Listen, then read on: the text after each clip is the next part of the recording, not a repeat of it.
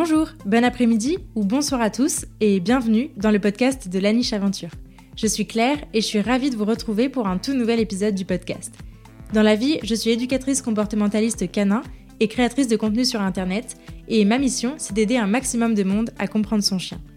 Toutes les deux semaines, je vous partage mes conversations avec des personnes passionnées autour des divers sujets du monde canin. Mes invités viennent raconter à mon micro les expériences et aventures qu'ils ont vécues avec leurs chiens, leurs réussites, leurs plus beaux moments, mais aussi leurs difficultés et les leçons qu'ils en ont tirées.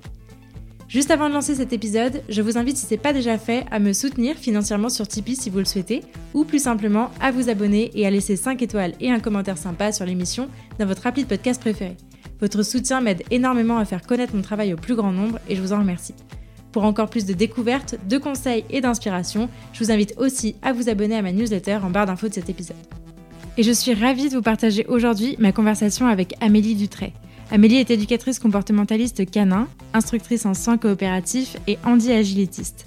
Dans cette discussion, elle nous raconte son parcours avec son chien Watson, avec qui elle fait partie de l'équipe de France de Handi Agility. Amélie nous partage son histoire et nous explique comment ses chiens et la pratique d'un sport avec eux l'aident au quotidien à vivre avec son handicap. Alors que vous soyez déjà humain d'un chien ou que vous vous apprêtiez à le devenir, cet épisode est pour vous. Mais je ne vous en dis pas plus et je vous invite tout de suite à rejoindre ma conversation avec Amélie. Salut Amélie. Salut. Tu vas bien? Mm, Ouais, ça va. Ça va, bien. Bon, cool. Euh, je suis ravie de t'accueillir sur le podcast. Ça fait un petit moment que cet épisode est dans les tuyaux. Donc, on arrive enfin à l'enregistrer. Je suis très, très contente de pouvoir euh, enregistrer avec toi aujourd'hui. On va peut-être commencer par les présentations. Est-ce que tu peux te présenter? Alors, ben, je m'appelle Amélie euh, Dutré-Puniro, j'ai 45 ans. Je suis mariée, maman d'une jeune fille de 13 ans aussi. Et puis, je suis éducateur, enfin éducatrice comportementaliste canin depuis maintenant deux ans et demi. Euh, voilà, j'habite en Charente et je travaille en Charente. Euh, qu'est-ce que je pourrais dire de plus? Ben, Je suis l'humaine de Watson, un petit border collie de 6 ans maintenant, qui est, euh, qui est un, vrai petit cœur. quoi. C'est vraiment un chien en or. Et il y a quelques mois maintenant, ah, beaucoup de mois maintenant, parce qu'elle a eu un an, on a accueilli mmh. aussi Trace de Yeti, euh, une petite Shetland euh, qui est euh, par contre plutôt avec ma fille. C'est vraiment ma fille qui est, qui est son humaine. Elles ont un lien très fort toutes les deux. Donc voilà, on vit tous les cinq à la maison. Trop cool. Tu nous as déjà bien présenté tes, tes chiens. On va parler aujourd'hui de, de, de, sport, ouais. de handisport avec un chien. ça va être ça un peu le sujet d'aujourd'hui. Avant d'arriver sur le sujet, je voulais revenir un peu sur ton expérience antérieure avec les chiens. Est-ce que toi, tu as toujours été entourée de chiens ou est-ce que c'est venu un peu plus sur le tard? Comment ça s'est fait pour toi? Alors, il y a toujours eu des chiens chez moi. Quand j'étais euh, petite, j'ai appris à marcher euh, euh, en m'appuyant sur les Doberman de mes parents.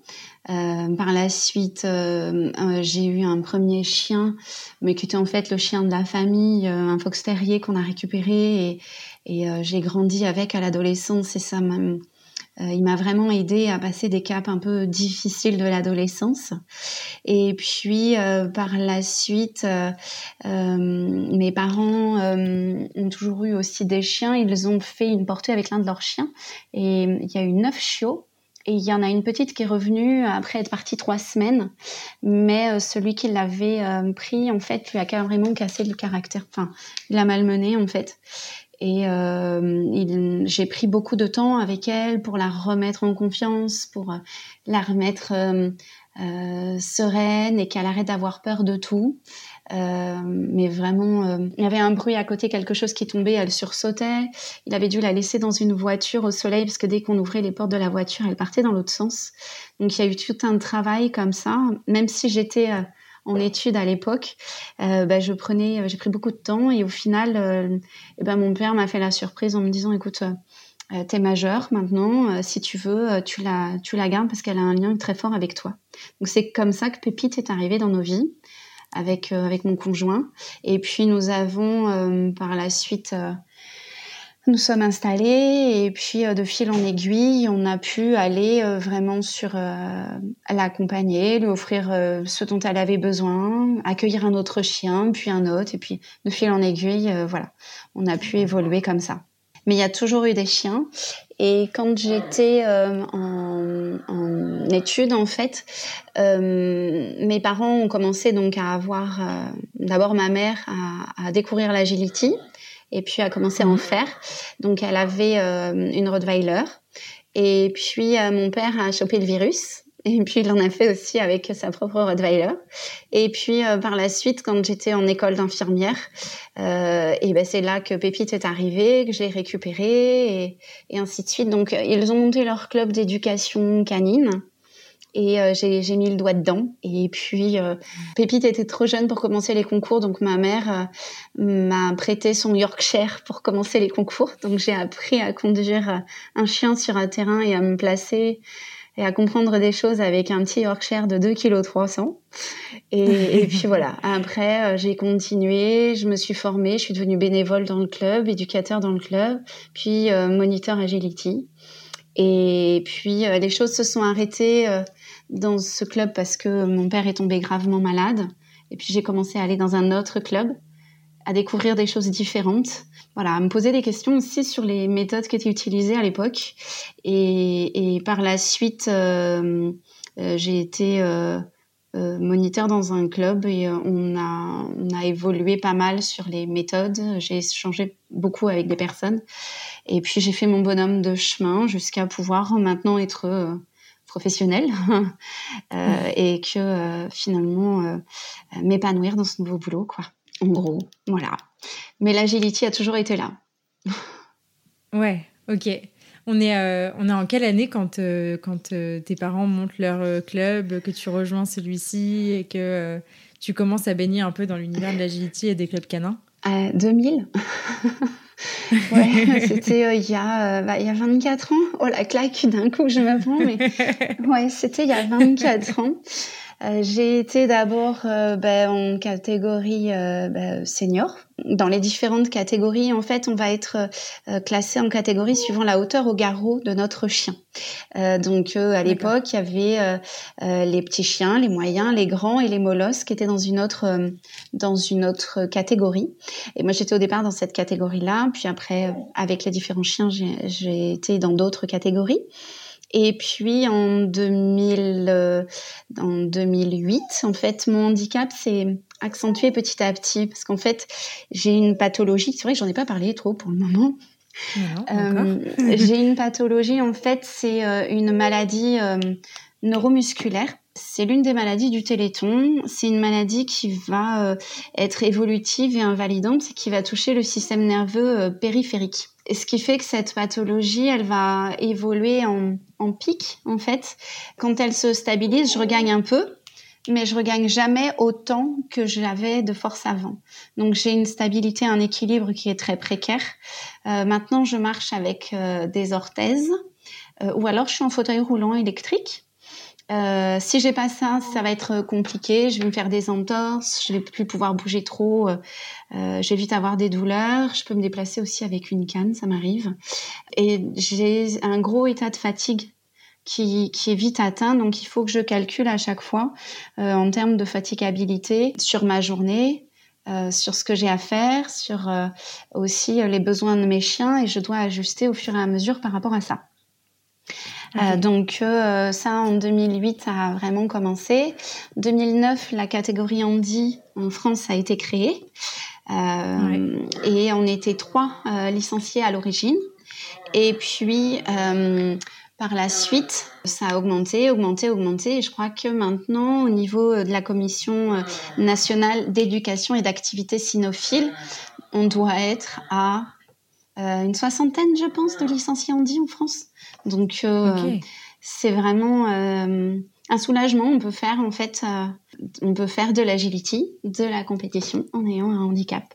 Et on va être ensemble toujours au départ avec notre chien, avec notre handicap aussi. Donc ça c'est chouette. voilà. Très chouette. Ok, du coup, pour, pour rester dans le, dans le fil, donc, ma, ma question c'était du coup en quelle année on, on était à ce moment-là? Tu ouais. dis que tu avais commencé aussi à t'interroger sur, sur les méthodes utilisées, ouais. parce que j'imagine que on est euh, très loin de 2023 euh, et de tout ce qu'on connaît du chien euh, aujourd'hui quand on est en 2000-2008. Euh, il s'est fait comment le cheminement pour toi? Parce que j'ai quand même l'impression que dans le monde du sport, alors j'ai découvert, mais notamment aussi grâce à toi, parce qu'on était en formation ensemble, on a beaucoup échangé sur le sujet. J'ai découvert qu'il y avait euh, le monde du chien et le monde du sport canin, qui était un monde à part entière, quoi. Donc, je sais que je connais du coup très peu, que j'ai que tu m'as que tu m'as fait découvrir euh, par nos échanges. Mais du coup, comment est-ce que ce monde-là il, il bouge euh, Comment Qu'est-ce qui t'a fait déclic en te disant mais attends, est-ce que les méthodes que j'emploie vont et sont, vont avec ma façon de voir les choses ou pas Comment ça s'est fait pour toi ce, cheminement? en fait, le cheminement s'est fait qu'au départ, comme, comme on en avait discuté, hein, euh, le, on était en méthode traditionnelle et on connaissait que ça. On a fait, euh, mm. Euh, on faisait avec ce qu'on connaissait et certains étaient déjà en avance, mais à l'endroit où j'étais et le club où j'étais, ce n'était pas le cas. Euh, donc, euh, bah, au départ, on fait avec ce qu'on a autour et ce qu'on sait et ce qu'on nous apprend. Et, mais euh, moi, j'étais vraiment pas à l'aise sur ces méthodes-là. J'avais du mal. J'étais déjà à l'époque en train de lutter contre mon handicap. Euh, et, et, je devais en plus me retrouver à lutter contre mon chien pour lui faire comprendre des choses. Enfin, j'étais vraiment pas à l'aise dans tout ça. C'était un espèce de magma euh, qui était oppressant en fait euh, et que je me retrouvais à utiliser mais qui me mettait vraiment à mal après derrière, vraiment très très mal. Et euh, il y a j'avais des, envies par moment ou sur un cours d'éducation en collectif, j'étais plutôt à travailler euh, euh avec ce que j'avais sur euh, des positions de dog dancing ou tu vois de, choses comme ça ou des tricks ou d'apprendre ce genre de choses plutôt que le fameux carré où il faut faire tourner autour, les positions assises, couchées, je voyais pas l'intérêt quoi. même si ça peut servir au quotidien, euh, c'était pas l'optique en fait. Et, c'est vrai que toutes ces méthodes là, elles ont continué et euh, il y a euh, différents courants qui amenaient à ça et les recherches que j'ai découvertes au fur et à mesure des années, enfin ces dernières années, m'ont amené à, à, à, redistribuer complètement les cartes. Et puis j'ai une chienne, j'ai eu une chienne qui, avant Watson, Faiza, qui m'a complètement remis en question. Mais maintenant, aujourd'hui, quand j'ai le recul euh, actuelle, avec les, sciences actuelles, je me dis que j'ai vraiment euh, euh, pas été cool avec cette chienne et que j'ai beaucoup de culpabilité par rapport à elle parce que euh, j'ai pas pris les bonnes méthodes, je suis rentrée en conflit avec elle, on se comprenait pas et en même temps on était fusionnels et ça a été euh, très dur pour elle, j'en ai vraiment conscience et maintenant mon optique est que ça n'arrive plus jamais quoi, que je puisse écouter, que je puisse accompagner et puis je suis aussi du coup assez à l'écoute quand j'ai quelqu'un qui arrive et qui a appliqué les méthodes traditionnelles. Ben, je vais pas être dans le jugement parce que je sais ce que c'est. Euh, je sais ce que c'est d'être sous l'emprise d'éducateurs de, aussi et qui, qui, pratiquent ça et qui euh, viennent nous mettre à mal aussi et mettre à mal le chien avant tout et que c'est pas constructif pour la relation. On peut mm. pas s'exprimer les uns et les autres. Donc euh, en fait ça a été beaucoup de remises en question, ça a été des rencontres, ça a été euh, des prises de conscience euh, ça a été des soirées à pleurer, à me dire que oh, mais qu'est-ce que j'ai fait? Mais c'est pas possible, je peux pas lui faire ça. Et, et ça a été euh, vraiment des, des déclics. J'ai été de déclic en déclic. Et, hmm. et j'en suis, euh, je suis heureuse d'être là où j'en suis. Je suis fière de, du parcours accompli, même si j'ai de la culpabilité par rapport à, à ce qui s'est passé. Euh, tu vois, par exemple, d'écouter euh, euh ton épisode sur l'école de la meute, c'est ce que je t'avais dit. Hein. Ça m'a enlevé un, un, espèce de, une espèce de chape de culpabilité parce que je me suis sentie moins seule. Et du coup, quand j'ai des personnes qui viennent me voir ou des personnes que j'aborde en concours d'agilité parce que je les trouve dures avec leur chien, et eh ben je, je sais par où elles, elles peuvent passer les questionnements. Donc, euh, je me dis que là, j'ai un rôle à jouer aussi euh, pour, le, pour euh, ces personnes-là. Alors, il y en a qui écoutent et il y en a qui écoutent pas. Il y en a qui sont prêts, il y en a qui sont pas prêts à ça. On trouve ça dans le monde canin, je pense, un peu partout encore. Hein. Il y a cette histoire euh, de la dominance, elle est encore assez marquée chez certains, malheureusement. Mais euh, bon, on essaye de faire changer les choses. Et la, fédération à laquelle j'appartiens, elle essaye aussi hein, avec des, euh, référents euh, euh, des chartes de bien-être animal, des formations, mais il y a encore du chemin à parcourir, même en agility. Oui, oui. Mais du coup, ce qu'on entend, c'est que quand même dans le monde du sport canin, en tout cas sur l'agility, il y a quand même un changement qui, qui, qui s'opère, quoi. Ouais, il y a un changement qui est en train de, de s'opérer et ça, des prises de conscience. Tu vois, j'étais en, en, compétition ce week-end et on échangeait avec avec d'autres personnes euh, euh, éducateurs aussi qui étaient là. Et, et euh, oui les les, les, les, les, approches les prises de conscience les choses commencent à se discuter un petit peu. Euh, et alors il y a du boulot à faire hein. il y en a encore qui sont malheureusement encore sur du coercitif. Ben on intervient on essaye d'expliquer on essaye d'avancer mais voilà. au moins on est sur ce chemin là parce qu'après, ce qui est complexe dans l'agility, c'est euh, la recherche de performance fait que parfois, c'est la performance de l'humain et l'objectif de l'humain. Et puis, euh, est-ce que le chien, il, il a, euh, il a son mot à dire? Est-ce qu'on peut être dans le, le, consentement du chien là aussi? Le plaisir du chien, il est où? Euh, Voilà, il y a toutes ces questions là aussi qui peuvent arriver derrière, quoi. Enfin, moi, sur lesquelles je travaille beaucoup, en tout cas. Ouais, c'est clair. Non, mais c'est c'est hyper hyper intéressant et et c'est chouette parce que c'est encore une, une, autre dimension, euh, je trouve, euh, le, le bien-être du chien dans le sport. Et effectivement, on en parlait sur euh, sous, comment est-ce qu'on allie l'éthique et la performance. Mm. Et je, trouve, je trouve ça vraiment, vraiment hyper, hyper intéressant. on aura peut-être l'occasion d'y revenir juste après.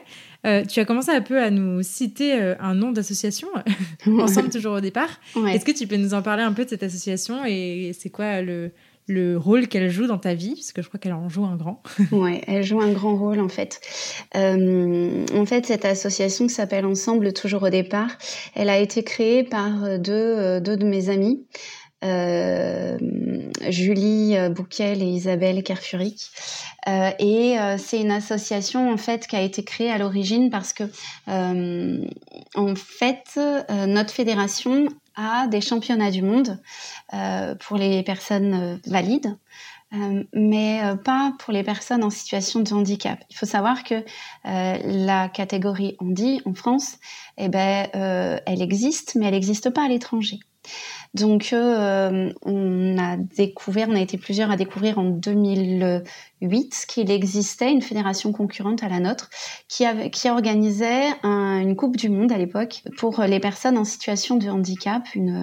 Ça s'appelle les Paragility World Cup à l'époque et maintenant c'est Championship on nous a, la CNESC nous a autorisé à aller y participer parce qu'il n'y avait rien qui, existait au niveau de la SCI. Pardon. Pour le coup, euh, y aller, c'est une chose, mais financer pour pouvoir y aller, c'est autre chose. Se retrouver dans un pays étranger quand on est en situation de handicap, c'est toute une organisation suivant notre handicap. Et là, c'est complexe à organiser. Donc, euh, quand j'y suis allée, moi, en 2008, euh, avec un copain et mon père, à l'époque, tous ces éléments-là d'organisation, de lien, de financement ont été difficiles à mettre en œuvre et ça a été très oppressant et se concentrer sur la compétition était difficile. En fait, là-bas, j'ai rencontré Julie, une jolie petite fée bleue qui arrive et qui cherchait des Français avec ses mèches bleues. Et en fait, on est devenus amis tout de suite. Euh, et on a pu échanger sur beaucoup de choses. Euh, quand euh, le groupe de travail euh, Andy pour créer la catégorie Andy a été créé, j'ai pensé à elle de suite pour intégrer ce groupe de travail. donc on a travaillé ensemble et avec d'autres amis dans ce groupe-là. mais Julie disait que il faudrait trouver quelque chose, il faudrait créer une association pour organiser les choses sur place, enlever cette chape et puis aider au financement de, de l'équipe parce que parce que c'est conséquent comme coût. Et au final, euh, avec Isabelle, quand elles se sont rencontrées, eh ben, elles ont créé l'association. Donc en fait, c'est ensemble toujours au départ, avec notre chien, parce qu'on est toujours avec lui au départ, avec notre, enfin au départ c'était malgré notre handicap, et maintenant je je pense que c'est avec notre handicap. La nuance est importante. Et au final, cette association a été donc créée en 2011. Et puis euh, Julie euh, a continué en fait euh, à impulser des choses, Isabelle aussi. Et puis Isabelle après a pris le relais, est devenue capitaine de l'équipe de France quand on allait sur ses paras. et puis par la suite, Isabelle a, a, vraiment monté une dynamique de groupe en s'appuyant sur sur cette association dont dont l'existence était vraiment indispensable pour pouvoir euh, créer des choses tout au long de l'année, fédérer aussi cette équipe. il y a un vrai esprit d'équipe qui est arrivé grâce à elle, toujours impulsé aussi par Julie, même si elle était plus loin parce que parce que son handicap a évolué et que c'était extrêmement compliqué pour elle. Aujourd'hui, cette assoce existe toujours. Julie, on est toujours la présidente parce que même si euh, c'est compliqué pour elle, même si euh, elle a arrêté l'agility depuis parce que parce que son handicap euh, lui permet plus, même si Isabelle a arrêté aussi, euh, parce que pour les mêmes raisons, en fait, entre le chien et le handicap, c'était compliqué. Et bien, j'ai pris euh, la suite de la vice-présidence. Et puis, euh, on a un nouveau capitaine, Philippe Barbet, qui, est vraiment aussi impliqué. On a tout un comité. Et puis, on va impulser de nouvelles choses. On va chercher des financements. On essaye d'expliquer aussi les choses. Et puis, il y a toute une dynamique. Euh, qui est super importante. On a un coach aussi maintenant dans l'équipe. Là, cette année, euh, on a une nouvelle coach euh, qui est aussi très impliquée et, et, qui fonctionne aussi en positif et qui est très aidante et tout en étant dans la recherche de performance. Donc, il y a un groupe qui est vraiment très fort et quand on fait des recherches de financement, c'est incroyable le nombre de personnes qui viennent euh, euh, nous dire est-ce qu'on peut aider, est-ce qu'on peut, euh, eh ben, du coup, vous offrir quelque chose, ou vous offrir de l'argent, ou comment on peut faire? Donc, on a fait des ventes de bracelets, de gobelets cette année. là, on est en train d'organiser aussi une tombola. On va faire, on va ouvrir aussi des la semaine prochaine une cagnotte en ligne. Enfin, on a plein de, de, personnes qui veulent nous aider parce que quand on va sur un Paragility, ce qu'il faut savoir, c'est que euh, euh déjà nous, on est en situation de handicap, donc euh, on va certainement avoir besoin d'aide pour pouvoir y aller sur place et pour pouvoir revenir. On n'a pas tous aussi, suivant comment on travaille, suivant le type de handicap qu'on a, on n'a pas tous euh, toujours la possibilité d'avoir un travail en plein temps. Donc, euh, euh, avoir une aide au financement, c'est important pour nous aussi. Et puis, sur place, cet accompagnateur, il va nous aider dans nos soins quotidiens, souvent. c'est la personne qui va, c'est la personne qui va nous aider à marcher, à nous lever, à aller chauffer le chien, à lui permettre de récupérer, des fois, c'est la personne qui nous accompagne jusqu'à jusqu'au départ ou qui va euh, nous attendre à l'arrivée et, nous proposer le fauteuil roulant. C'est la personne, euh, moi, ça va être mon mari qui va euh, avoir un petit mot, qui va m'aider aussi au quotidien le reste de l'année. Mais c'est vrai que tout ça, en fait, ça, c'est un, un, investissement pour toute la famille parce que tu vois, finalement, c'est nos familles, hein, beaucoup, qui sont déjà aidants au mmh. quotidien et puis qui en plus nous aident avec nos chiens. Et nos chiens, ils sont ils sont là aussi. Euh, c'est difficile à, définir la place qu'ils ont pour nous. Euh, je peux te définir celle que Watson pour moi, mais je ne sais pas si c'est celle de la place pour euh, le reste des membres de l'équipe pour leurs chiens, mais je pense aussi c'est des piliers quoi. Les accompagnateurs sont des piliers, nos chiens sont des piliers, et toutes les personnes qui nous soutiennent dans l'association sont des piliers. Et tu vois, en fait, cette association au départ, elle a été euh, donc montée par Julie, il y avait Isabelle et puis on avait une autre personne, euh, euh, euh Morissette, enfin on l'a toujours surnommée Morissette, mais en fait qui était vraiment plus qu'aidante. Et en fait c'était ma dream team. J'avais ma famille déjà qui faisait l'agility mais ces filles-là, enfin le clan de quatre qu'on était, c'était vraiment ma dream team et euh, c'était un plaisir de les retrouver. Euh, que ce soit Jacqueline qui venait de Brest, enfin Morissette, euh, Jacqueline qui venait de Brest, que ce soit Isa qui venait du Havre, Julie qui était dans le Var et puis qui maintenant a dû repartir pour raison de santé en Belgique. c'était vraiment des personnes qui étaient motivantes, joyeuses. Enfin, c'était un plaisir. Quoi on se faisait des courses de fauteuils roulants, t'imagines, pour savoir lesquels avaient le fauteuil le plus rapide. Euh, alors, euh, sur les cinq premiers mètres, c'est moi qui avais le fauteuil le plus rapide, mais après, c'était elle. Donc, euh, voilà, tu, vois la dynamique qu'il y avait entre échange, lien social, amitié, et, et ouais, c'était vraiment ma dream team. Alors, je dis c'était parce que Morissette, enfin, Jacqueline est décédée il y a quelques années. c'est toujours beaucoup d'émotions de repenser à elle et, de tout ce qu'elle a pu euh, m'apporter, les fous rires et les expériences. Ça a été toujours, euh, euh, comment dire, a posteriori, mais très très porteur de sens. Julie, c'est ma fée bleue, elle est toujours là et, j'ai des contacts encore avec elle réguliers. De toute façon, c'est ma présidente de club, enfin d'Assos, donc toujours. Et puis Isa, c'est ma sœur de cœur. Je l'ai toutes les deux semaines au téléphone. Je peux pas m'en passer, quoi. donc même si elle a stoppé cette compétition, elle est toujours là. Donc voilà. Après, c'est des rencontres, c'est des liens. Et, et, le chien dans tout ça, il est au centre, quoi. Ouais.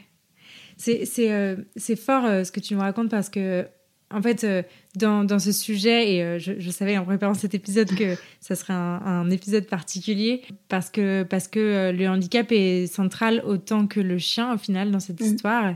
on l'entend bien et qu'il y a quelque chose de, de, un soutien et une entraide qui est permanente au, sein de, au sein de ce groupe. Ah et on, le voit entre, entre humains. Et donc, ce qu'on entend, c'est que cette aventure, elle a été euh, euh, bah, avec ton chien. On va, on va en parler euh, de ce que, notamment avec Watson, tout ce que tu partages avec lui au quotidien dans cette, dans cette aventure, mais qui a aussi une entraide humaine qui est ultra, ultra forte, comme mm. rarement on peut la, la, percevoir en fait quand on entend des histoires humaine comme ça.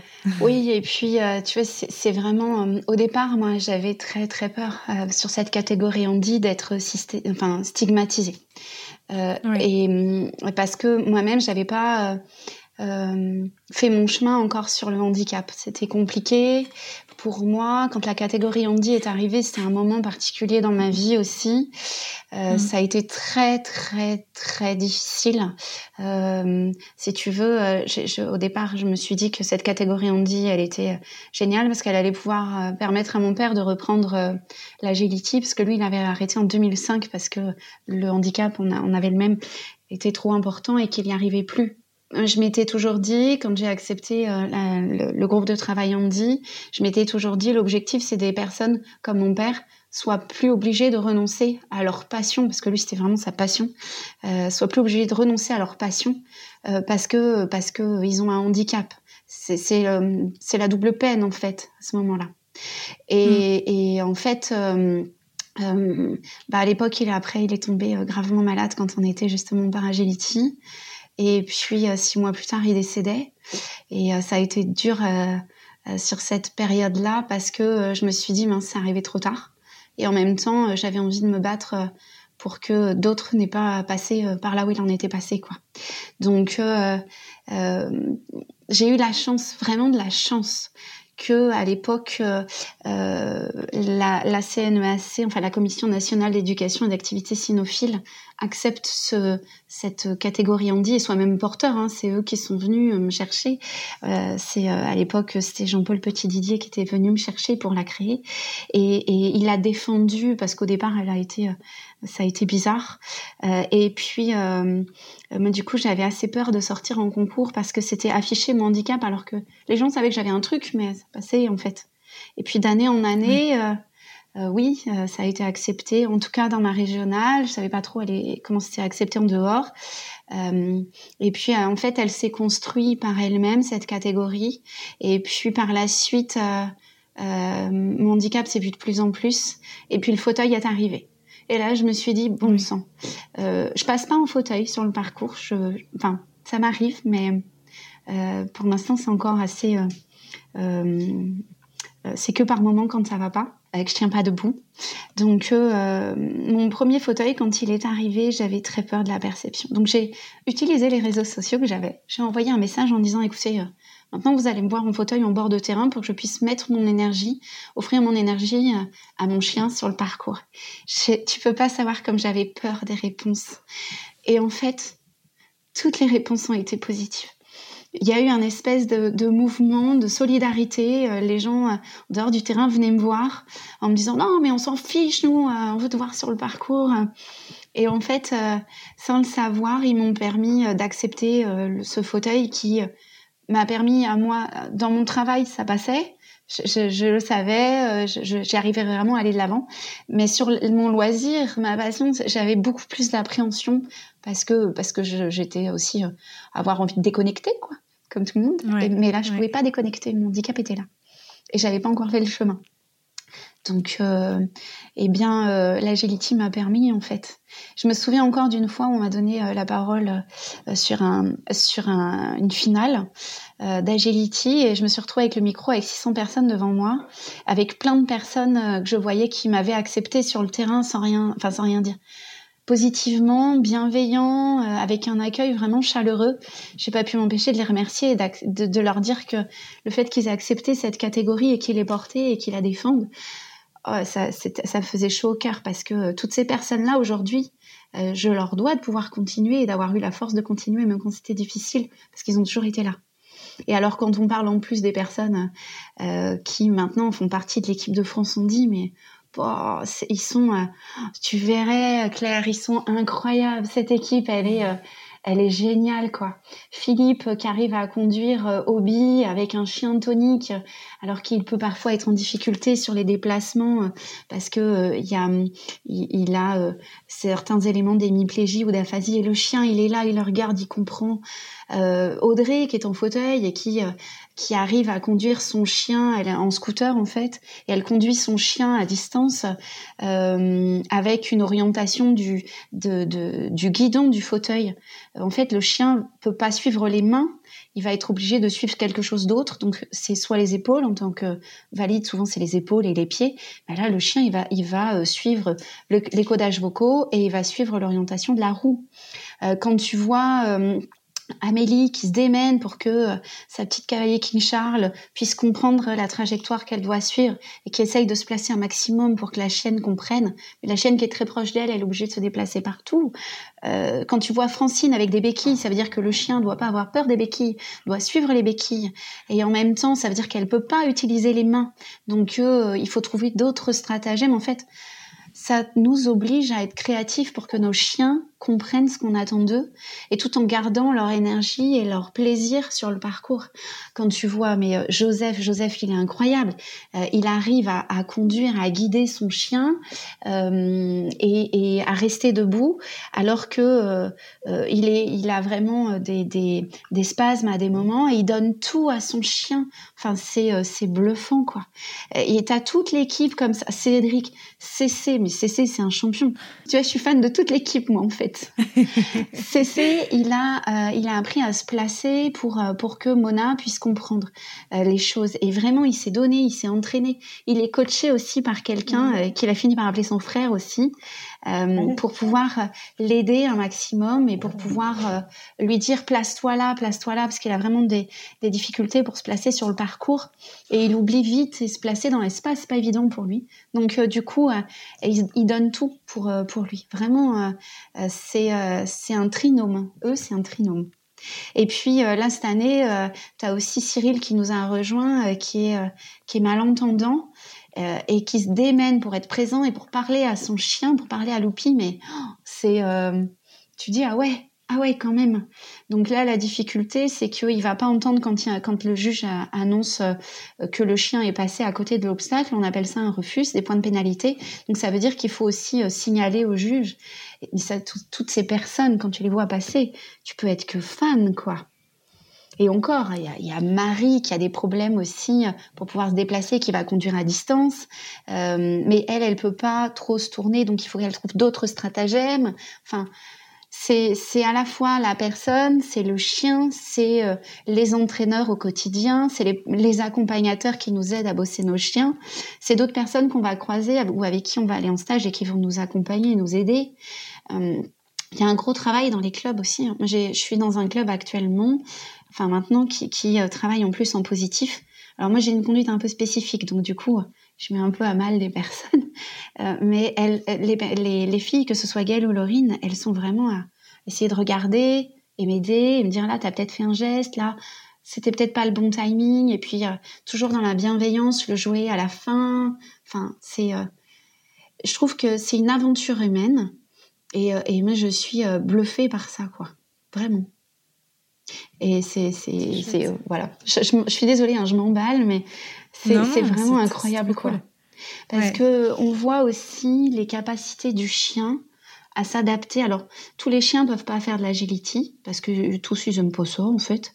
Il y a des chiens qui parfois euh, vont être en difficulté par, nos, euh, par rapport à notre handicap. Et ça, je pense que c'est essentiel de le respecter.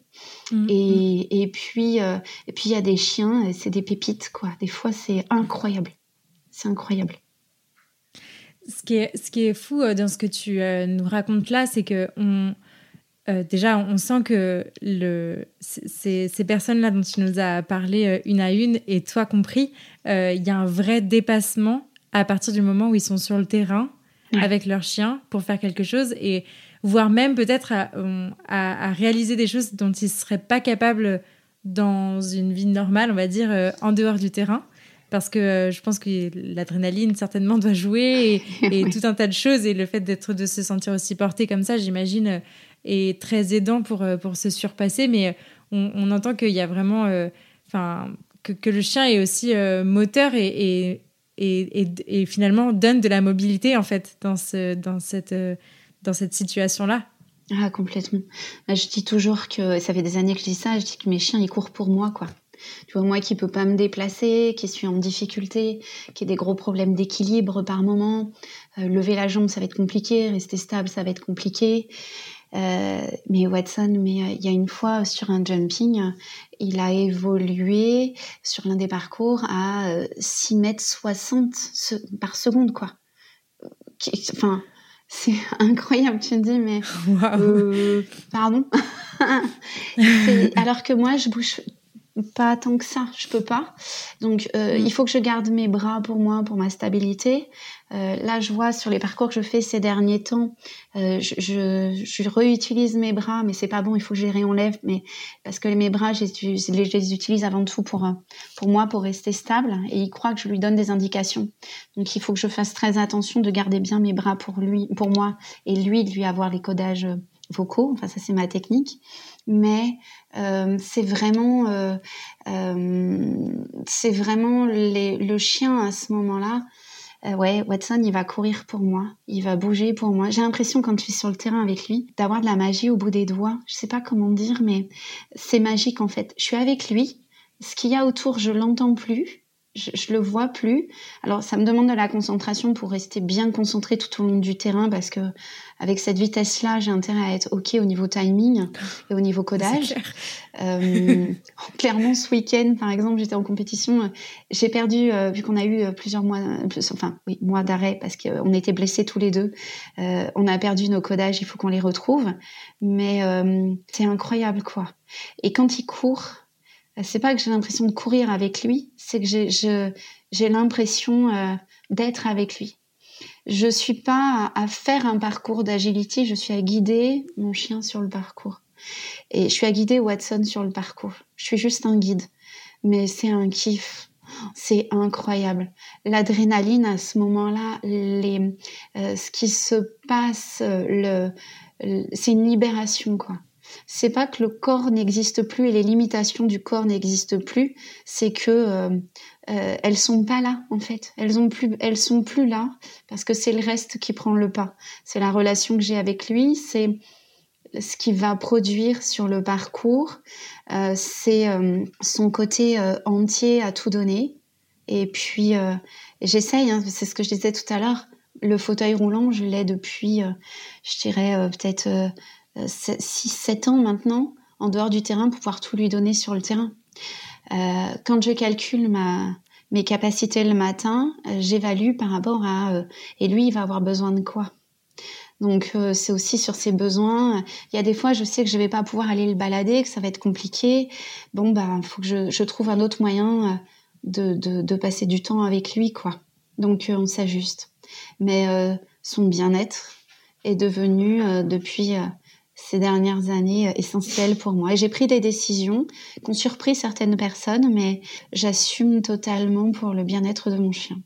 Et ça, c'est ça n'a pas de prix pour moi. Ouais, ouais, ouais. c'est son consentement, son bien-être, euh, ça c'est essentiel. Hmm. Ça, c'est Iris Castin que tu avais reçu sur un autre épisode, qui m'a fait beaucoup travailler sur les soins coopératifs. puis là, maintenant, je suis en formation pour être instructeur en soins coopératifs aussi, et qui m'a permis de comprendre le consentement du chien et l'importance du consentement du chien. Et puis, ce qui m'a fait énormément évoluer, c'est mon changement de carrière aussi. Enfin, avant, ça a été euh, compliqué sur plein de choses. Et puis, euh, il a fallu que je renonce à mon métier d'infirmière, puis à mon métier de formatrice en, école d'infirmière quand j'avais mon diplôme de cadre. Et puis par la suite, euh, eh bien, il a fallu que je renonce à la fonction publique hospitalière aussi parce que parce que j'étais plus employable. donc il a fallu que je, me suis retrouvée au chômage, j'ai dû chercher un job. Et puis sur un sur un malentendu, avec euh, avec un à l'époque un copain de club euh, qui lui était installé et qui cherchait quelqu'un. Et ben on a on a fait un essai puis ça a été une révélation. Moi qui voulais plus faire de cours d'éducation parce que c'était en traditionnel et que je pouvais pas et que c'était plus j'y arrivais plus. Et je je je, je m'y retrouvais pas. Et ben euh, là Loïc qui m'a offert une porte de sortie incroyable. Et puis et puis bah, je revis quoi. Je revis après un essai, il m'a proposé euh, de, faire euh, euh, de, un contrat et puis un contrat correspondant aussi à mes capacités physiques. Donc je donne des cours d'éducation, mm. je fais des bilans comportementaux aussi, et puis je donne des cours d'agility et puis des soins coopératifs et je revis vraiment cette cette possibilité qui m'a donné de travailler à, l'instant du chien, les méthodes qu'il appliquait, on s'est calé l'un et l'autre vraiment en méthode et ça a été euh, euh, une bouffée d'air incroyable. Et tu vois, deux ans et demi après, eh ben, c'est toujours un plaisir d'aller bosser, c'est toujours un plaisir de rencontrer de nouvelles équipes, de les accompagner, de voir les choses changer dans le regard de l'humain, dans le regard du chien, voir le lien se créer que ce soit en éducation, en, agility ou en soins coopératifs, et puis et puis de pouvoir échanger avec Loïc euh, et toujours euh, tout dans la bienveillance, euh, pas de coercitif. Oh, quel bonheur, quoi. Vraiment, voilà, je suis, je suis fan. Je vais, ouais, je vais bosser avec le sourire, vraiment. Ouais. C'est trop chouette. Ce que je trouve hyper intéressant, effectivement, on n'avait pas parlé encore de ton parcours, je voulais, je voulais y venir, mais du coup, tu l'as, tu l'as fait, merci. c'est que ce que je trouve vraiment génial, c'est qu'en fait, on sent que cette, cette histoire de chien qui t'habite depuis que tu es toute petite, elle t'a été hyper euh, aidante à la fois dans l'acceptation de ton handicap, à la fois dans ton loisir et la poursuite de, ton loisir, mais aussi dans un point de vue professionnel, dans euh, ta carrière professionnelle. En fait, ça a été une issue, euh, une, une, deuxième voie, une deuxième carrière qui s'est ouverte. Donc, donc je, trouve ça, je trouve ça génial. Et, et tout ça s'est passé en, assez peu de temps au final une mm. petite dizaine d'années, c'est ça? Oui, oui, c'est en une... même pas parce que euh, j'étais vraiment partie euh, au départ dans l'idée de continuer à être euh, dans le domaine de la santé. quand je pouvais plus être, en fait, à l'époque, j'étais infirmière en psychiatrie. Quand je me suis rendu compte que ma pathologie me touchait les mains et que c'était compliqué pour le coup de d'avoir les mains enfin c'est impossible en fait une infirmière qui a pas ses mains faut faut être réaliste c'est pas jouable en fait c'est trop de risques je je voulais pas faire prendre de risques aux patients ça a été euh, de plus en plus difficile jusqu'à ce que je puisse travailler plus qu'à 40% et, et puis que l'inaptitude soit prononcée et puis mmh. euh, là, j'ai senti vraiment, c'était très très compliqué à ce moment-là. Euh, j'ai senti que ça, ça, ça, avait fait basculer les choses. Mmh. Et, c'est le chien qui m'a sauvée, mais en fait, pour la petite histoire, quand le fauteuil est arrivé au départ, que ça n'a pas été si simple que ça parce que euh, j'avais Faiza à l'époque, ouais, ouais. Euh, un berger australien qui venait de chez euh, Julie, dont je vous parlais tout à l'heure, euh, euh, qui a créé Ensemble Toujours au départ. et en fait, Faiza avait accepté beaucoup de choses. Quand j'avais des pics de douleur, elle était, elle était bizarrement collée à moi jusqu'à ce que les douleurs redescendent. mon mari savait très bien où j'étais à ce moment-là. Il suffisait qu'il voit la chienne. Enfin, elle avait une capacité empathique qui était incroyable. Ce qui a, c'est quand le fauteuil est arrivé, ça a été ça a été la chose de trop, l'outil de trop, et elle n'a pas pu gérer. Et du coup, euh, ça a été des, des, conflits à la maison euh, avec euh, avec l'autre chien que j'avais à l'époque, avec une petite personne, alors qu'elle venait de vivre 3-4 ans ensemble sans problème. Hmm. Ça a été des des combats, des mises à mort. En fait, il a fallu que je les sépare. Il a fallu, ça a été terrible. Et puis, au bout d'un moment, ayant un enfant de bas âge, bah, il a fallu prendre une décision et, et, se dire que je pouvais pas leur offrir la vie euh, qu'elles méritaient l'une et l'autre parce que euh, parce que j'avais un handicap, quoi. Donc beaucoup de culpabilité. Euh, je sais pas après si euh, si si ça m'a aidé, mais en tout cas, on a trouvé on a trouvé qu'une solution, ça a été de, de replacer l'une des deux et de replacer celle qui avait le plus de chance. Donc euh, c'était la petite personne, on lui a trouvé une, une famille d'accueil. Alors on était hyper exigeants, on a mis six semaines à en trouver une. cette chienne, elle était extra aussi. En fait, c'était euh, euh, c'était une choupette et ça a été un crève-cœur de perdre un membre de notre famille. Ouais. Mais Faiza, c'était pas possible pour elle, c'était trop. Et puis on est resté avec Fa euh, pendant un an. Et puis, euh, euh, Faiza, je la voyais vieillir. Je voulais prendre soin d'elle. Elle avait plus l'âge pour faire de l'agility. J'estimais que justement avec mon handicap, je pouvais pas la, la protéger sur certaines trajectoires qu'elle devait prendre. Donc, euh, euh, je me suis dit qu'il fallait que je trouve une solution et peut-être que je prenne un autre chien. Donc, euh, c'est comme ça que l'idée d'accueillir Watson est arrivée. ça n'a pas été évident parce que je partais sur un grand chien pour pour qu'il puisse aussi m'aider au quotidien et qu'il puisse être un peu chien d'assistance pour pouvoir me ramasser des choses au sol ou autre chose que Fa c'était trop pour elle quoi je pouvais pas lui demander ça en plus euh, donc on a accueilli Watson on a un éleveur qui a accepté euh, de nous confier un chien malgré mon handicap aussi parce qu'on avait un, ami en commun hein, très simplement et qui qui a appuyé ma demande et et en fait Watson il vient d'Italie de chez un berger d'Italie. Et, euh, et Gianni et Margarita, euh, euh, les éleveurs, ils ont fait, euh, ils ont fait quelque chose que je découvrais, c'est-à-dire que je leur ai décrit le caractère.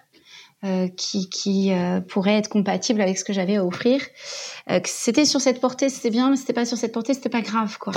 et en fait, c'est, eux qui m'ont choisi Watson, qui m'ont préparé Watson, qu'on a accueilli et Fa, au départ, ça passait bien. Et puis après, c'est un chien border euh, qui a été, euh, qui a été euh, tonique.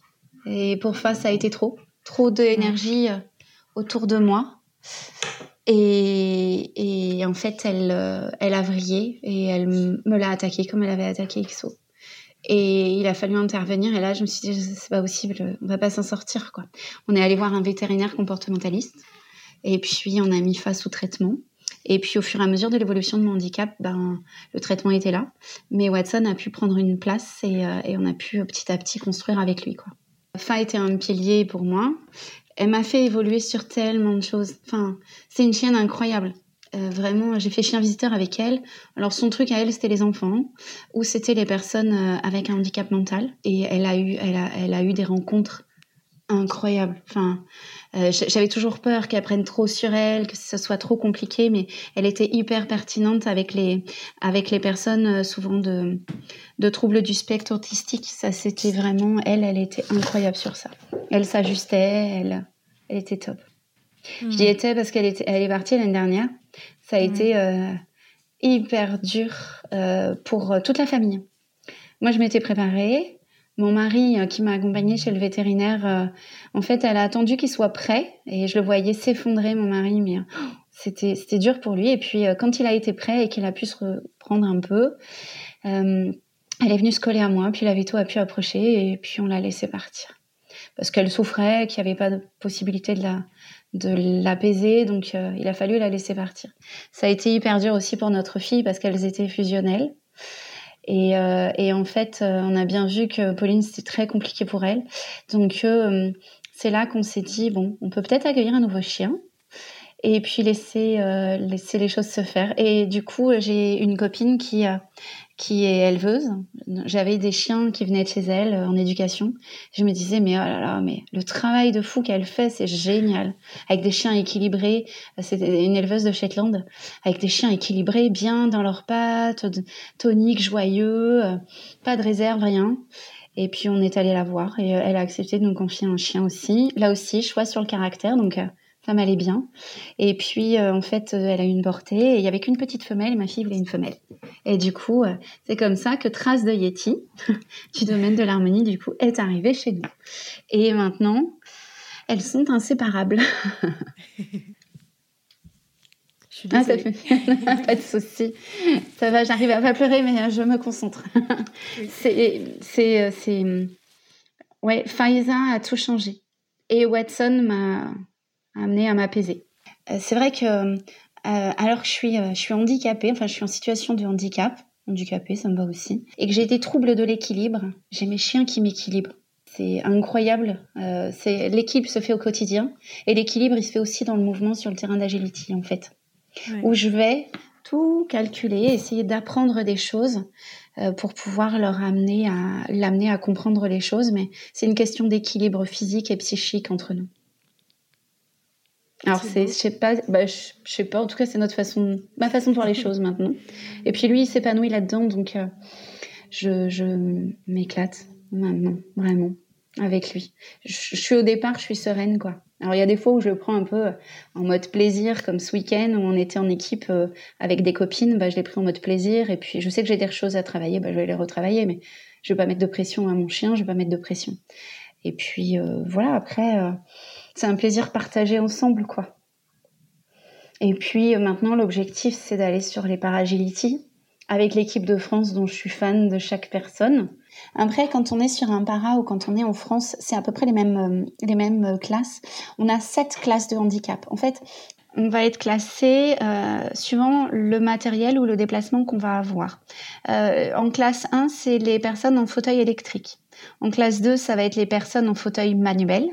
Donc ça veut dire que fauteuil manuel, euh, c'est toi qui dois donner l'impulsion à ton fauteuil. Donc euh, c'est compliqué. Hein En classe 3, c'est les personnes qui ont une légère difficulté à la marche.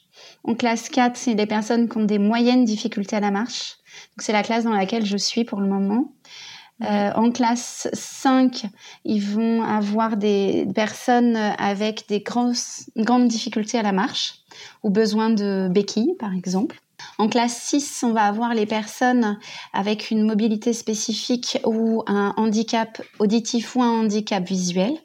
Et en classe 7, ça va être les personnes avec un, un handicap neurologique ou psychiatrique. Donc euh, à chaque fois, on va avoir des éléments différents. Par exemple, pour la classe 7, la difficulté va être de se placer dans l'espace sur le parcours, de se souvenir du parcours, de pouvoir euh, identifier que euh, la trajectoire du chien doit être telle trajectoire, mais du coup la trajectoire de l'humain, elle doit être à côté et c'est la trajectoire de l'humain qui vient donner la trajectoire au chien. Donc ça veut dire que l'humain doit penser à sa trajectoire et à celle du chien et au placement dans l'espace. C'est vachement technique. Quand on a des personnes qui sont euh, qui ont des difficultés sur le placement dans l'espace ou sur la mémoire ou tout ça, ça leur demande énormément de concentration. Et c'est euh, c'est magique de les voir passer, c'est magique, vraiment. Mais toutes, enfin en fait toutes. c'est fou, mais c'est incroyable. Enfin, vraiment, merci beaucoup pour, euh, pour ce, ce témoignage et on visualise, je pense, un peu mieux ce à quoi ça peut ça peut ressembler à la fois euh, visuellement et à la fois en termes euh, d'émotion que ça doit être d'être euh, au bord d'un terrain. Enfin, pour avoir vu plusieurs fois des vidéos de, tes passages avec Watson aussi, rien qu'en vidéo, on perçoit toute l'émotion c'est dont c'est chargé, donc c'est chouette je, voulais, parler un petit peu des apprentissages spécifiques parce que donc euh, et des aménagements spécifiques qu'une telle discipline demande. Euh, alors de manière générale, euh, pour l'agility, il y a tout un tas d'apprentissages spécifiques qu'on ne connaît pas forcément quand on n'est pas du, du milieu. C'est pas juste des chiens qui sautent, qui sautent des obstacles et qui passent dans les tunnels. on est d'accord. Et, et, encore plus, du coup, tu nous en as cité plusieurs, mais est-ce qu'on peut peut-être revenir un petit peu là-dessus sur, sur ben voilà typiquement euh, euh, euh, apprendre des codages différents de ceux auxquels on, aurait pu qu'on aurait pu mettre en place habituellement, s'habituer au fauteuil, ce, ce, genre de choses. Est-ce que toi, il y a eu des, des, des, des, points comme ça qui ont été peut-être un peu bloquants ou des difficultés que tu as pu rencontrer avec, avec tes chiens au fur et à mesure que ton handicap a évolué? Ouais. Euh, disons qu'au départ, quand tu euh, apprends au chien et que tu es bah, valide, hein, seigneur valide, tu te déplaces debout, tu vas utiliser pour faire comprendre la trajectoire que le chien doit suivre. Euh, tu vas utiliser tes placements, tu vas utiliser euh, euh, tes, tes, bras, tes épaules, tu vas faire des changements de main, tu vas être à des points spécifiques, mais tu peux accompagner physiquement. Et puis quand le handicap arrive, tu peux accompagner de moins en moins, donc ça demande au chien de s'ajuster. parfois, tu peux plus bouger une partie du corps, donc ça demande au chien là aussi de s'ajuster.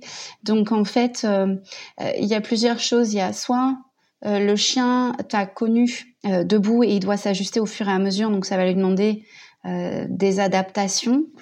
Soit tu pars avec un chien, un, un, chien qui a pas connu et du coup il doit déjà s'adapter directement à ton handicap. Donc là, la façon de d'apprendre au chien va pas être tout à fait la même. Ce qui va être important de ma place à moi, dans ma façon de fonctionner, par exemple, Faiza m'a connu en train de bouger euh, et mm. de bien bouger. Et par la suite, à la fin, de moins bouger. J'ai eu beaucoup de difficultés pour certaines choses que je lui avais appris de façon erronée. Par exemple, le départ. Euh, mettre le chien au départ, qu'il soit euh, serein, calme, pas excité. au départ, je m'étais dit, bon, c'est pas grave, je vais pas lui apprendre, je serai avec elle.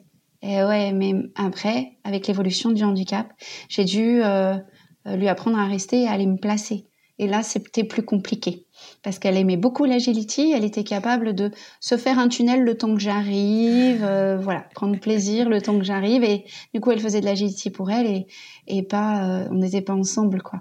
Mm. Euh, et au-delà de ça, il y a des obstacles qu'elle adorait et que je pouvais l'envoyer à grande distance. Ça lui posait aucun problème. C'était par exemple le slalom. C'est l'un des obstacles moi que je préfère et que mes chiens préfèrent aussi bizarrement. Et en fait, euh, ça lui posait aucun problème. Le slalom, elle allait me le prendre nickel à chaque fois. Je pouvais être à distance, c'était pas un souci. Donc, si tu veux, dans les apprentissages, je m'étais dit avec Watson, première chose, on va d'abord bosser euh, sur euh, du quotidien. Et c'est vrai que la première année, je lui ai appris les obstacles, les différents agrès en fait, mais je lui ai aussi appris en éducation à pouvoir se poser, se euh, j'ai identifié la position dans laquelle il était bien, c'était le coucher mhm. pour attendre. Donc du coup, je lui ai appris le coucher, je lui ai appris qu'il pouvait y avoir euh, de la durée, euh, de la distance, de la distraction. On va venir jouer du coup avec ces 3D et ça, je lui ai appris euh, très rapidement. Je lui ai appris aussi euh, ce qu'on appelle les zones de contact sur les, les, les, les, obstacles à zone. Le chien doit absolument mettre une patte dans, dans ces zones-là, sinon on a cinq points de pénalité. Donc très rapidement, je lui ai appris aussi à aller se positionner en arrêt sur cette zone où il a euh, les deux antérieurs au sol et les deux postérieurs sur la zone, de façon à ce que moi je puisse me replacer à ce moment-là, mais surtout j'étais sûre qu'il la faisait et pendant que je me replace, je peux respirer. Parce que hmm. quand il va vite, je galère. je calcule la reconnaissance, où est-ce que je dois respirer. Moi, c'est l'un de mes trucs, ça. Ok. Donc voilà, il y a plein de choses comme ça. Et donc je vais travailler sur différents placements, sur différentes choses, et toujours dans le positif. Et ce que je fais aussi depuis, euh, depuis que j'ai fait les soins coopératifs, je tiens compte de son consentement. S'il n'a pas hmm. envie, eh ben on fait pas dans le sens, euh, ce matin, euh, je, lui demande hey, tu viens, on y va? Et il m'a regardé, il a fait demi-tour, il est allé se coucher dans sa panière. Ok, bon, bah, tu restes là, pas de souci. Euh, en, entraînement, il, y a toujours, nous, on a des, des caisses sur les côtés, des caisses avec les portes ouvertes où les chiens peuvent aller s'installer dedans. Il y a des fois où je le vois bugger, me regarder, regarder à côté et d'un coup filer vers cette caisse. Ok, très bien, parce qu'il a besoin d'une pause tout simplement. Ou qu'il veut arrêter. Bah, il a le droit. S'il va directement vers la porte, euh, vers le portail pour partir, il a le droit. C'est qu'on arrête, pas de souci, quoi. Et je suis vachement respectueuse de ça. Hmm. Mais voilà, ouais, on va faire, on va faire plein d'ajustements comme ça. On va hmm. travailler beaucoup. Alors moi, je travaille. Euh, au départ, je l'aide un peu euh, en étant présente, en faisant un mouvement, puis très rapidement, je gomme le mouvement et c'est le codage vocal qui prend le, pas sur le reste. Voilà. Trop cool. Trop bien. Euh, le, temps, euh, le temps file à une allure incroyable. Mais euh, du coup, euh, si, si, jamais il y a des personnes qui se sentiraient intéressées, peut-être après l'écoute de cet épisode, qui sont peut-être en situation de handicap et qui aimeraient bah, soit faire de l'agility, soit continuer à en faire parce qu'ils en faisaient avant. Qu'est-ce qu'on peut leur, leur conseiller? Est-ce que est-ce que tous les clubs euh, sont adaptés pour ça? Est-ce qu'il y a un référencement qui permet de savoir euh, où est-ce qu'on peut en faire? Comment est-ce que ça fonctionne un petit peu? Il y a plusieurs choses. Il y a euh, vouloir juste faire de l'agility, même en loisir. Là, effectivement, on va pouvoir accéder à différents clubs. Pour ce qui est des clubs, le, le référencement, je pense qu'on doit pouvoir le trouver sur le site de la CNEAC. Euh, après, ce que j'invite à faire, c'est euh, d'aller rencontrer, d'aller voir, euh, parce que comme ont pu l'évoquer plusieurs personnes que tu as pu recevoir avant, on peut trouver de tout partout. Et dans les méthodes, même si la CNEAC s'implique vraiment dans le bien-être animal et, de d'expliquer les méthodes et les dernières recherches, euh, c'est pas encore pratiqué à peu près partout. Hein. Donc euh, d'abord d'aller rencontrer, d'aller voir quelles sont les méthodes pratiquées et, d'être exigeant sur la bienveillance euh, et de pas de matériel coercitif ou ce genre de choses. Ça, ça va être une première chose. d'aller rencontrer les personnes parce qu'il y a des fois les clubs les clubs canins peuvent être à des endroits où ça peut ne pas être tout à fait accessible en fauteuil ou voilà et il y a aussi des fois des moniteurs euh, qui euh, euh, connaissent une façon de conduire et qui sont un petit peu, ils savent pas trop comment faire avec le handicap. Alors, par moment, c'est juste de se dire que il y a des choses qui peuvent se faire, qui peuvent se penser différemment. Et ça, ça peut être sympa aussi de juste commencer par là. Et puis il y a d'autres clubs où par contre très ouverts et qui sont déjà euh, bien sensibilisés au handicap et qui sont capables de tout à fait euh, accueillir, accompagner et qui sont euh, d'une d'une grande bienveillance, comme je te disais au départ. Il y en a un peu partout en France en fait. Mais par contre, aller rencontrer les personnes, oui. Euh, pour ce qui est de la euh, sortir en compétition, la licence Andy, euh, il y a un déroulé spécifique où là on va aussi le trouver sur le site de la CNEAC avec des documents à fournir, avec un certificat médical à faire compléter pour être sûr que les personnes en ont bien parlé avec leur médecin parce que on parle de santé hein, quand on parle de handicap, mmh. donc les choses là aussi sont importantes aussi en termes de, de responsabilité. Et puis, euh, il y a un document aussi euh, euh, de la MDPH à fournir. mais tout ça, c'est très, très bien expliqué sur le site de la CNEAC. Et, les clubs aussi peuvent se renseigner directement auprès de, la, de, de, la commission. Et pour, pour des questions, il y a il y a le groupe de travail Agility. Moi, je suis euh, conseiller technique pour le groupe de travail Agility aussi.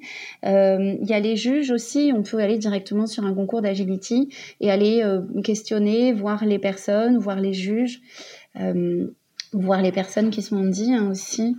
Après, euh, sur l'orientation dans telle ou telle catégorie, euh, comme je te disais, ça va se faire au niveau des, du déplacement de la personne, des besoins de la personne pour se déplacer. On n'a pas à savoir de, de, de, de nom de pathologie ou autre, ça mm. ça regarde pas, c'est privé. Euh, donc ça, c'est, on est vraiment respectueux de ça. Euh, par moment, il y a des réorientations à faire. Bon, il y a rien de grave. C'est juste c'est une question d'équité pour les finales en fait. Quand on est en compétition, euh, j'ai fait un concours là où on était cinq personnes en situation de handicap. Ça faisait longtemps que j'en avais pas fait avec autant de personnes. Mais euh, après, quand nous nous retrouvons en finale, euh, bah, le classement doit se faire avec équité. Donc c'est là où ça a vraiment de l'importance sur dans quelle classe on est en fait. Mmh, mmh. Voilà. Mais le reste du temps, on passe sur les mêmes parcours que, que tout le monde en fait. Et, euh, et ça, c'est super plaisant parce que il y a des gros challenges par moment. Mmh. Et, euh, et, et, moi, j'adore. Et le challenge me remet encore plus en question sur est-ce que je vais faire ça, est-ce que je vais faire comme ça, est-ce que mon chien sait faire ça? Euh, c'est passionnant. J'adore regarder les autres catégories, ceux qui passent en grade 3 ou ceux qui font euh, les sélectifs pour l'équipe de France ou même de suivre l'équipe de France. Oh, Qu'est-ce que c'est inspirant. Enfin, vraiment. Ah ouais. Trop bien. Bah, écoute, merci beaucoup pour toutes ces pistes. Je mettrai toutes ces infos euh, en barre d'infos, justement.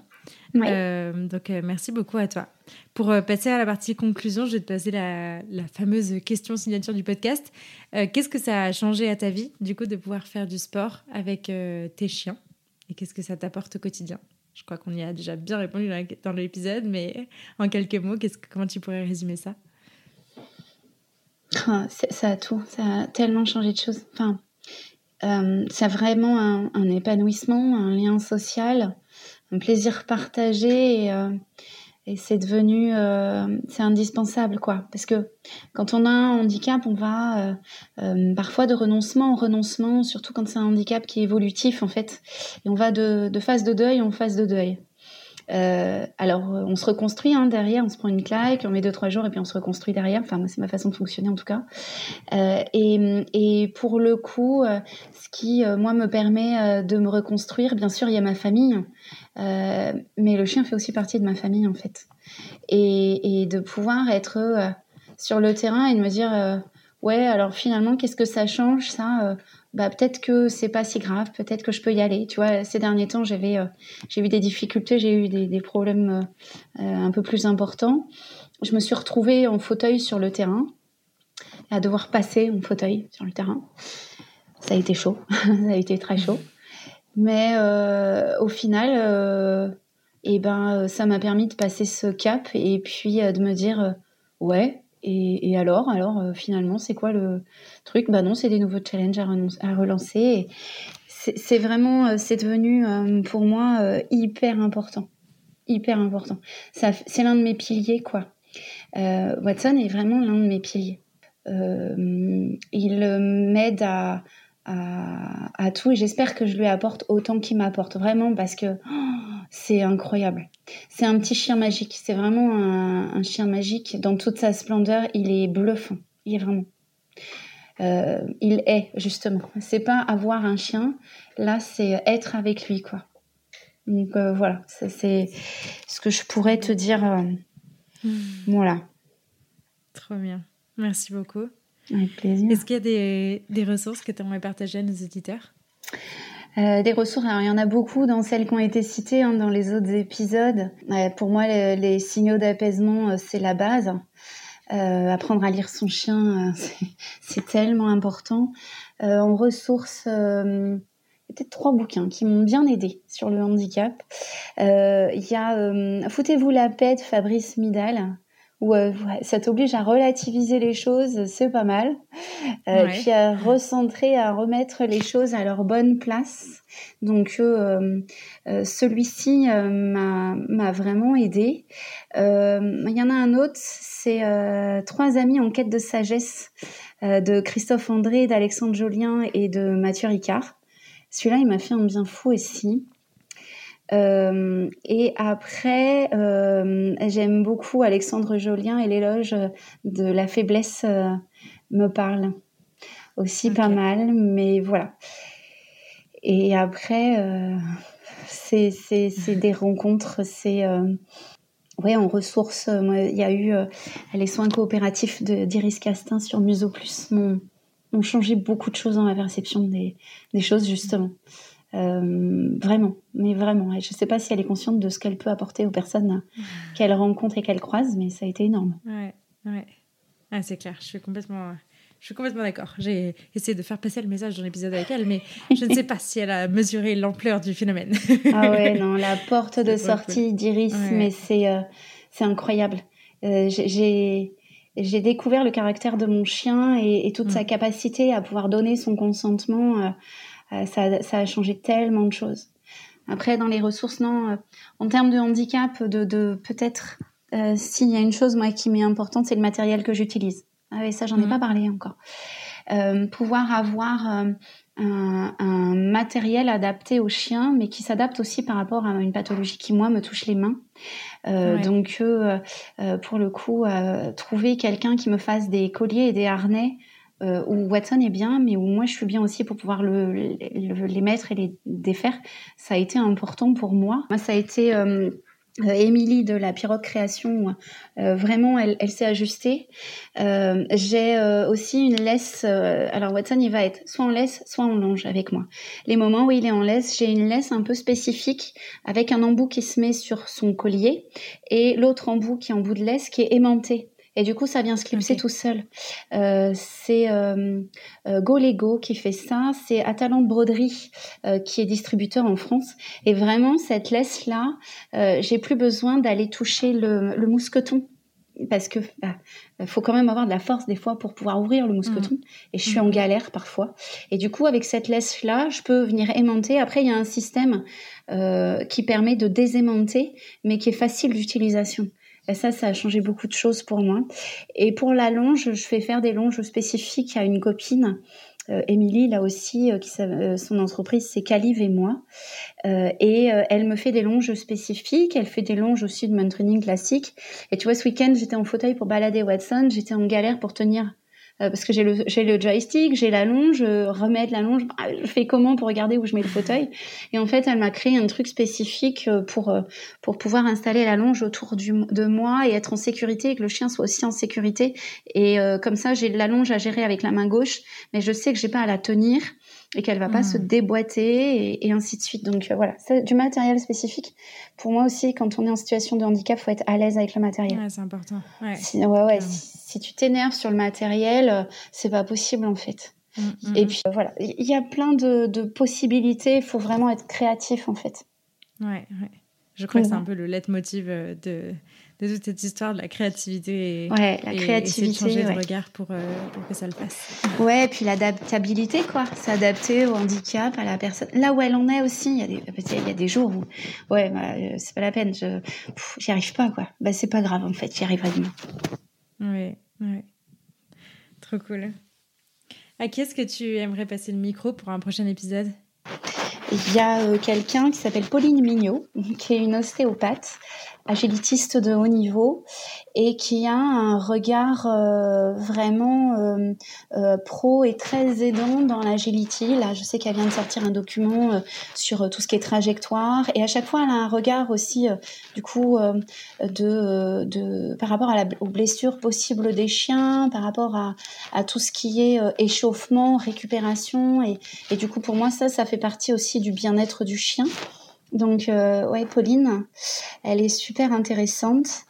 Euh, il y a une juge qui, moi, euh, m'inspire, une juge agility, qui s'appelle Anna Beltram. Elle aussi, elle a euh, une façon de monter les parcours qui est vachement intéressante.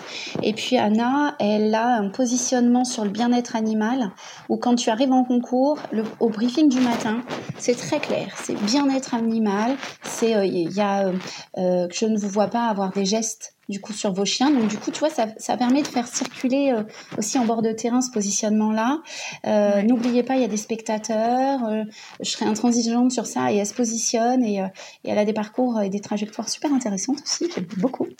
Et une autre personne qui m'aide actuellement parce que Watson s'était blessé il y a quelques mois en montant dans le coffre de la voiture. Il s'était pris une patte dans l'anneau de fermeture du coffre et il s'était luxé une phalange. Donc quelques semaines d'arrêt pour pas dire moi.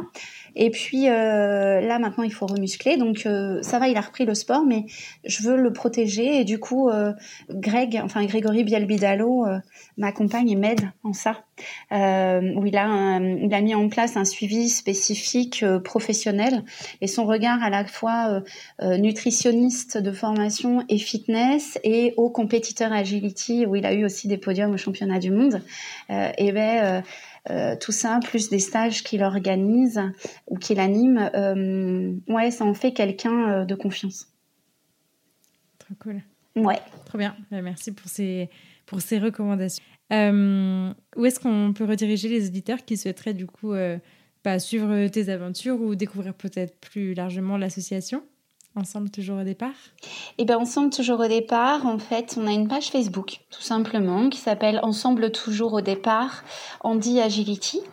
Euh, cette, euh, cette page, on y met euh, au fur et à mesure bah, nos, ce qui concerne l'association, l'équipe. Les, les, en fait, euh, les partenaires, euh, les sponsors, parce qu'on est toujours à la recherche de sponsors, donc quand on en a, euh, on les met en valeur aussi sur sur cette page. Et puis quand on fait des animations, quand on fait des choses, on va le mettre là. Quand on a des mhm. événements spécifiques, on va les mettre dessus. Par exemple, là il y a eu un truc sur les championnats de France pour ceux qui y étaient présents. Tout le monde n'a pas pu y aller, mais voilà. Et puis bien sûr, quand arrivent les championnats du monde, eh ben on va aller mettre des vidéos, nos parcours pour que vous puissiez tous suivre nos aventures et dans l'idée aussi de pouvoir en fait diffuser un maximum l'info que le handicap euh, ça peut ne pas être une limite aussi pour pouvoir partager des moments avec son chien. Et euh, c'est possible en fait, parce qu'au départ on se dit ouais c'est pas possible. Bah si c'est possible. Donc euh, là les championnats du monde les prochains, enfin ceux de cette année en fait qu'on est en train de préparer, c'est du, du 30 août au 3 septembre et c'est en Hollande à Ellendorm. Donc là on va mettre les choses au fur et à mesure quand on arrive sur place, contrôle veto, entraînement et puis après la compétition en elle-même, quoi. Donc euh, voilà, pour pouvoir un peu euh, suivre un maximum, on passe principalement par, euh, par ce réseau social-là. Ok, très bien. Bon, bah, à l'heure où cet épisode sortira, les championnats du monde seront déjà passés. Mais donc, du coup, je te souhaite, je vous souhaite une super grande réussite et surtout beaucoup de kiff pendant cette, pendant cette période. Bah, sachant qu'en plus l'année dernière, on a euh, et l'année la fois d'avant, on a eu foison de médailles en fait. Euh, il y a eu il y a eu plusieurs Marseillaises et là, euh, les championnats du monde c'est sur trois épreuves, sur trois journées différentes et on a une deux vice-champions du monde et un qui a été troisième au championnat du monde, plus des médailles à chaque fois sur chacune des épreuves. Donc, je crois que le bilan de l'année 2022 c'était de 13 médailles. Et le bilan de l'année précédente, c'était 15 médailles en tout. Donc, euh, on va se donner un max, quoi. Et puis, on va donner à nos chiens. Enfin, ils sont heureux d'être sur le terrain. Et, on est, tellement heureux d'être avec eux. Donc, ouais, on va tout donner. Trop bien. Merci beaucoup pour ce mot de la fin. C'est très, très beau. Je suis vraiment contente, euh, Amélie, d'avoir euh, pu faire cette interview avec toi. Tu es d'une force et d'une inspiration incroyable. Donc, euh, un grand, grand merci pour, euh, pour tout ça et de nous avoir partagé tout ça. Je te dis à très vite. Euh, bon courage pour, pour tout ça. Et puis, bah, kiffe bien ces championnats du monde. Ah ouais, tu peux compter sur moi. à bientôt. Merci, Amélie. À bientôt. Merci beaucoup de vous être rejoint à ma conversation avec Amélie et de l'avoir écoutée jusqu'au bout. J'espère que ce nouvel épisode vous a plu et si c'est le cas, je vous invite à en parler autour de vous et à le partager sur les réseaux sociaux en nous taguant @lanicheaventure. Pour enrichir votre écoute, ne rien rater des prochaines sorties et pourquoi pas vous faire accompagner dans l'éducation de votre chien, n'hésitez pas à visiter mon site, à soutenir mon travail sur Tipeee, à vous abonner à la newsletter et à me soutenir sur les réseaux sociaux. D'ici là, prenez soin d'eux, prenez soin de vous et je vous dis à la prochaine